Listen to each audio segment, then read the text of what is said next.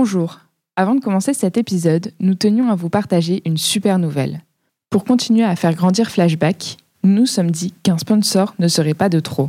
Et pour cette première, c'est l'un de nos outils préférés qui a répondu présent. Un outil puissant, mais au final assez simple, et que nous utilisons depuis trois ans pour nos stratégies de marketing automation. Vous l'avez peut-être deviné, cet épisode est soutenu par HubSpot. Bienvenue dans la troisième saison de Flashback. Je m'appelle Noémie et je coordonne ce podcast créé par notre agence Intuiti. Dans chaque épisode, Jean-Michel Ognon et Quentin Franck donnent la parole à des dirigeants et dirigeantes passionnés par l'expérience client, le marketing, la transformation digitale ou encore l'e-commerce. Et surtout, ils dévoilent tout ce qu'il y a derrière. Je pense qu'il y a peu de gens qui possèdent une excellente vision. C'est 60 à 70% de notre business. Le one-to-one est vraiment bien fait. Là, vous vous dites, ça marche. Ça aide des gens. Notre mission vous aider à prendre les décisions qui font sens pour vous et pour ceux qui vous entourent. Flashback, c'est parti.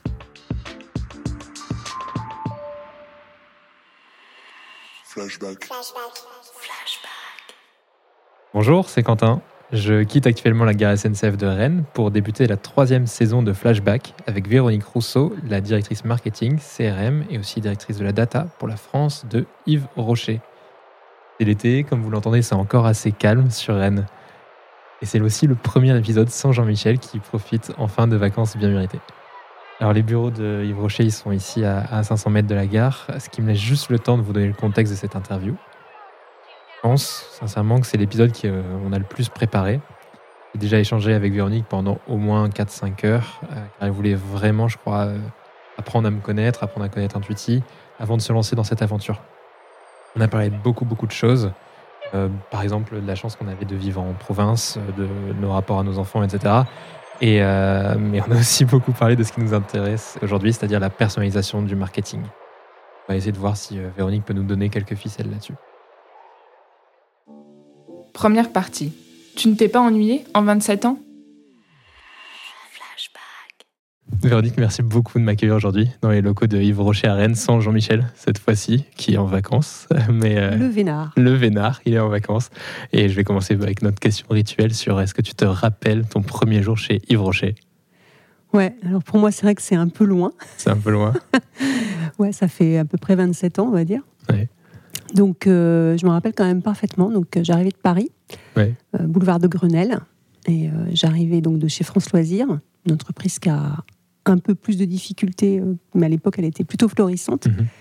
Et donc, j'arrivais pour Rennes, pour Yves Rocher Rennes, dans, l'entreprise qui, à l'époque, était près d'un centre commercial.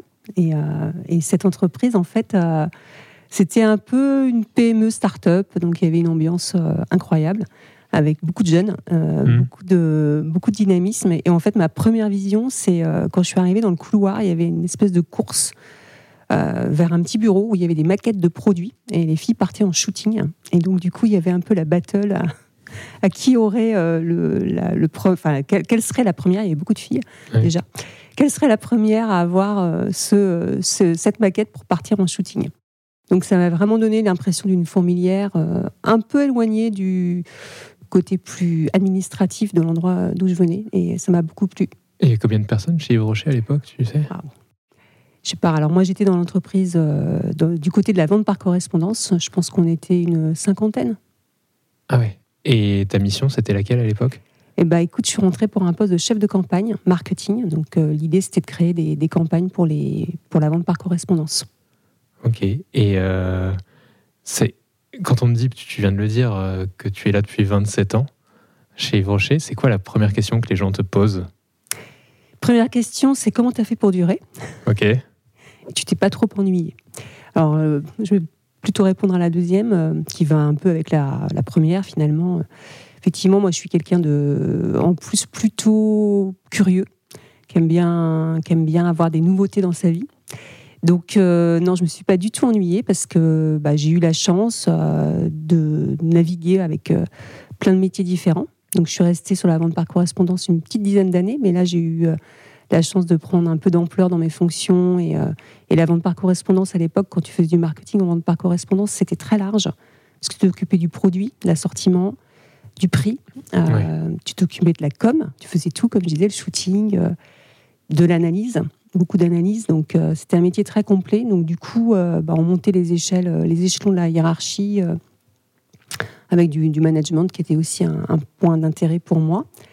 Et puis après, j'ai fait, je suis partie dans autre chose finalement, puisque je suis allée monter des services de communication commerciale. Là, l'idée, c'était vraiment de, de pouvoir réconcilier l'image publicitaire de la marque et ses supports commerciaux. Et donc, je l'ai fait à un niveau international, d'abord pour la vente par correspondance, puis après, je suis rentrée dans le retail. Donc, c'était encore une nouvelle aventure. Je découvrais un nouveau, un nouveau réseau.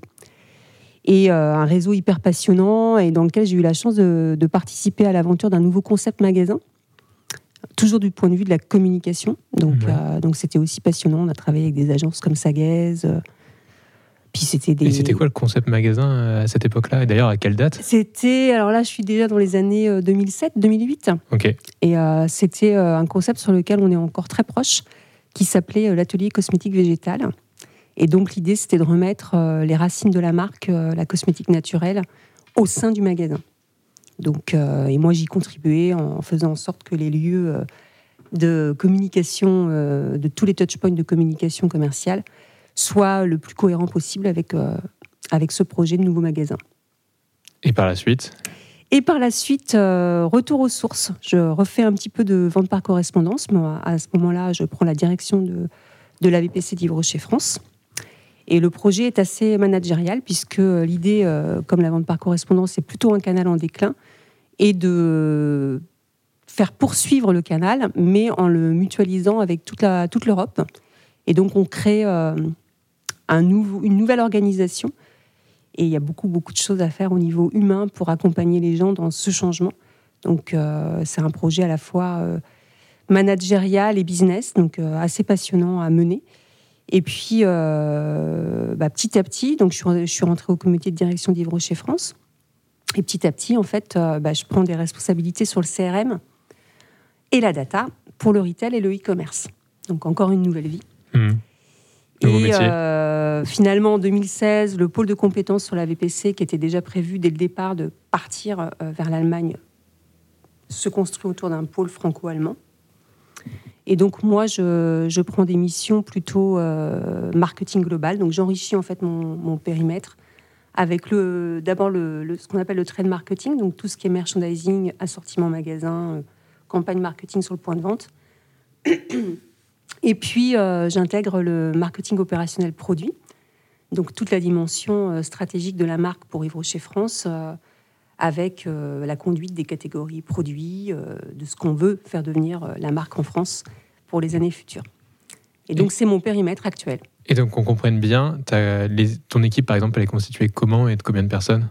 Eh ben aujourd'hui, on est une cinquantaine dans l'équipe. Donc, j'ai un pôle marketing opérationnel produit, un pôle trade marketing, un pôle CRM et un pôle data. Et en fait, euh, une de nos premières missions, c'est de construire un plan marketing global et de travailler avec les, directions digitales et retail pour les mettre également en œuvre euh, dans, auprès de la force de vente, auprès des magasins et des partenaires, et puis sur notre canal e-commerce. Et je, vais revenir aussi sur cette progression. Vous êtes beaucoup à avoir cette progression. Il y a beaucoup de personnes qui sont arrivées en même temps que toi, ou avant toi, ou juste après toi. Honnêtement, euh, la question est, est bonne. J'ai pas compté. Mais je pense quand même qu'on est une entreprise dans laquelle on peut avoir des carrières euh, assez longues, avec des belles opportunités. Des... J'en suis un exemple, mais il y en a eu d'autres, euh, de gens qui sont restés longtemps, qui ont, effectivement pu évoluer. Bah, parce que déjà, on a plein de métiers quand même, rien que chez Yves Rocher. Hein, donc c'est pour ça que l'ennui, pour répondre à la question qu'on me pose tout le temps, bah, si tu arrives à trouver les opportunités qui te conviennent, euh, si tu un profil un peu comme le mien, quand même euh, assez large au niveau du marketing, avec un, fil conducteur qui est le client et puis des valeurs d'entreprise, je pense que tu peux quand même le faire. Euh, non, c'est pas facile, mais en tout cas, ça, ça, se fait. Donc on est quand même pas mal. Après, on intègre aussi plein de nouvelles personnes. C'est ça qui fait aussi la richesse dans une carrière. C'est que les livres rochers dont je te parle, le côté un peu PME, devenu quand même un grand groupe.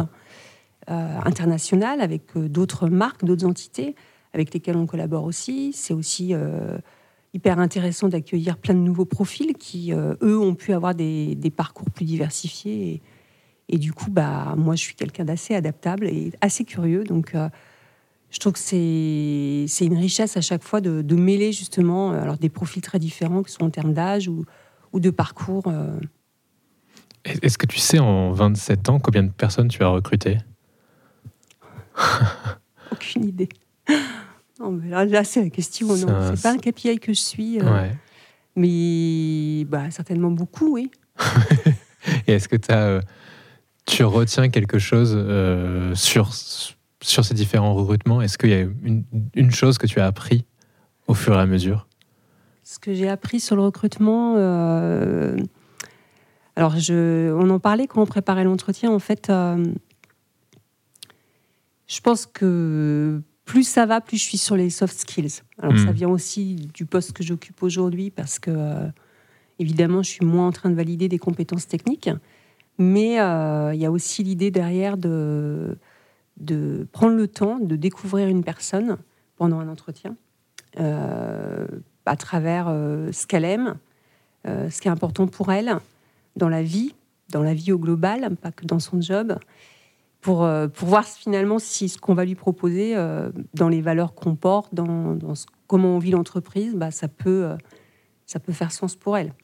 Et elle, ce qu'elle est, est-ce que ça peut matcher aussi avec l'équipe, compléter, apporter un petit plus Donc, c'est vrai que c'est des, valeurs où, je pense que. Alors, je dis, il y a quand même l'expérience, puis le, changement de, périmètre et de, de fonction qui fait ça, mais je pense que vraiment, ça, c'est un point assez marquant, alors que il y a dix ans, j'étais peut-être encore euh, plutôt à, aller chercher euh, la personne qui aura fait euh, et coché toutes les cases du poste et de, la job desk qu'on propose, alors qu'aujourd'hui, je suis plus équilibrée.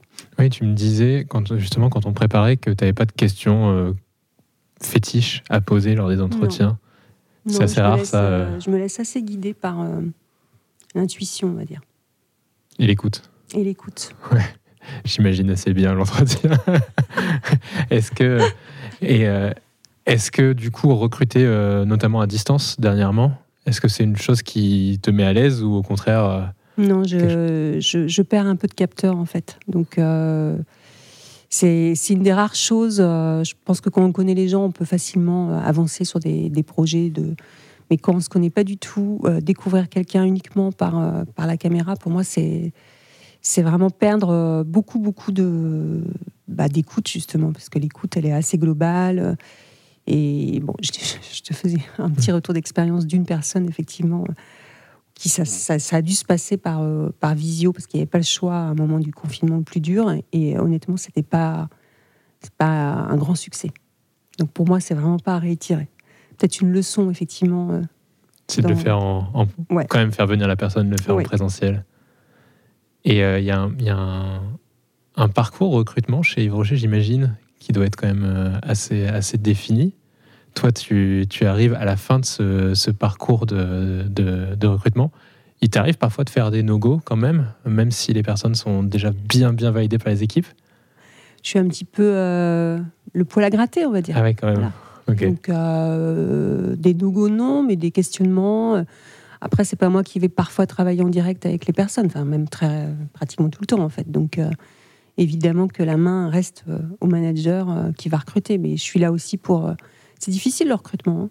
Hein. Mmh. Donc je suis plutôt là pour dire bah voilà, moi je pense que peut-être là tu peut-être un profil plus managérial, moins technique, va pouvoir t'accompagner un peu plus facilement sur sur l'équipe, sur l'équilibre que tu cherches.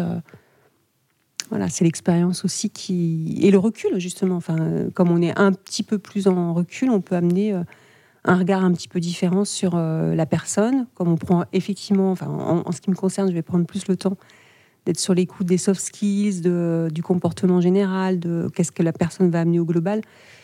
Je pense que c'est plus facile quand on recrute le collaborateur direct qui va être euh, sur l'action directe. donc ça, ça marche plutôt bien.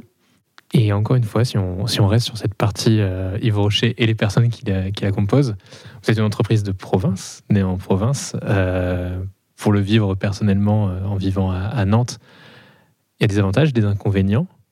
c'est facile de recruter quand on est Yves Rocher à Rennes ou à la Gacilly ou, ou autre part versus certains concurrents qui sont en plein cœur de Paris ou...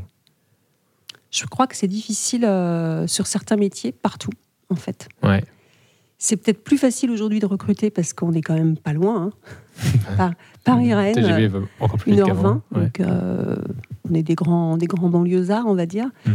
dans une ville qui est juste euh, magnifique. Donc, euh, ce qui offre aussi l'avantage d'être très proche euh, de côtes euh, un peu froides du nord, mais qui sont quand même très sympas à vivre. Donc, euh, je ne sais pas si c'est plus difficile que Paris pour avoir des collègues parisiens qui, qui recrutent sur les mêmes sujets. euh, J'ai l'impression que bah, c'est des métiers bataillés hein, quand on est sur le digital, euh, en CRM, euh, sur la data. Donc voilà, donc euh, le, le sujet est plutôt euh, la- le nombre de personnes et le nombre d'offres euh, au global. Rennes est plutôt attractif, on va dire.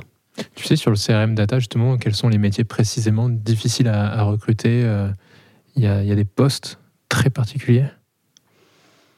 Sur le CRM, sur le CRM et la data, je trouve que c'est un peu compliqué sur tous les. fois, on n'a pas, enfin, on recrute pas non plus 20 personnes par Oui. an. hein, donc, euh, mais sur les, les postes où on recrute, euh, c'est euh, c'est c'est un petit peu long, oui.